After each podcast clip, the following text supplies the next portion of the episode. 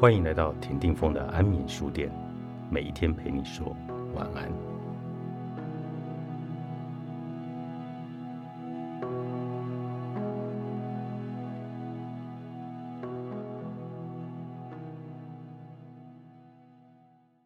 即使我们没有什么特别的理由，还是会想要疏远某些人，觉得那个人莫名的讨厌。我们还能借着回想起那个人。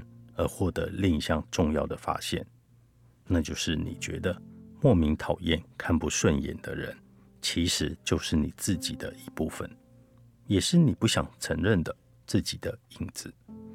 有些人听到我这么说，或许会这样想：什么？那个看不顺眼的人，其实是我自己的一部分？真讨厌！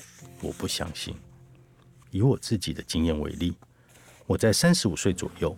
认识了某位专门研究社会学的大学教授，我一看到他，就直觉生出一股厌恶感，觉得以后没事尽量不要和他扯上关系，这样最安全。这位教授五十五岁左右，却老是穿着 T 恤牛仔裤，就一般眼光来看，似乎是个拥有自由气质的人。但是我只要和他一起工作，就不知道为何无法自由的发挥。莫名的有一种很受压抑的感觉。那时，只要一想起我这位教授的脸，就会让我觉得不舒服。不过，这也是一种自我发现的机会。这位教授明明不太认识我，却会装的一副跟我很熟的样子，用“我说你啊”做开场白的来对我说教。如果喝了酒，更是变本加厉的难以应付。而且他已经一把年纪了。却全身散发着永远长不大的气质，以及拒绝成为大人的气息。而且，我原本就不觉得这位教授具备研究者的应有的实力。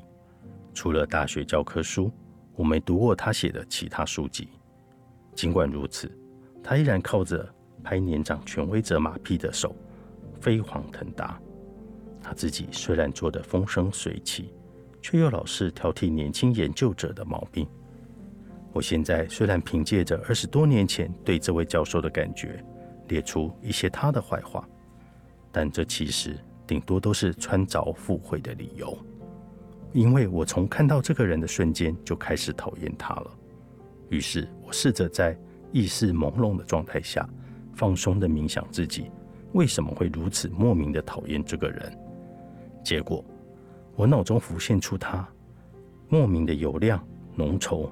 黏哒哒的鼻头的油，我暂时仔细体会一下这幅影像的意义，结果发现这代表的是土黄色且质地粘稠浑浊的世界。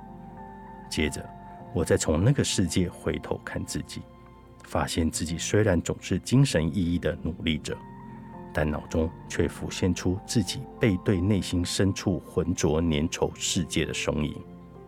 过了一会。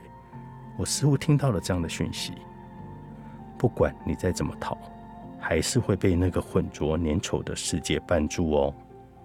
现在回过头来看，这个讯息似乎也隐约的宣告我即将迈入中年期。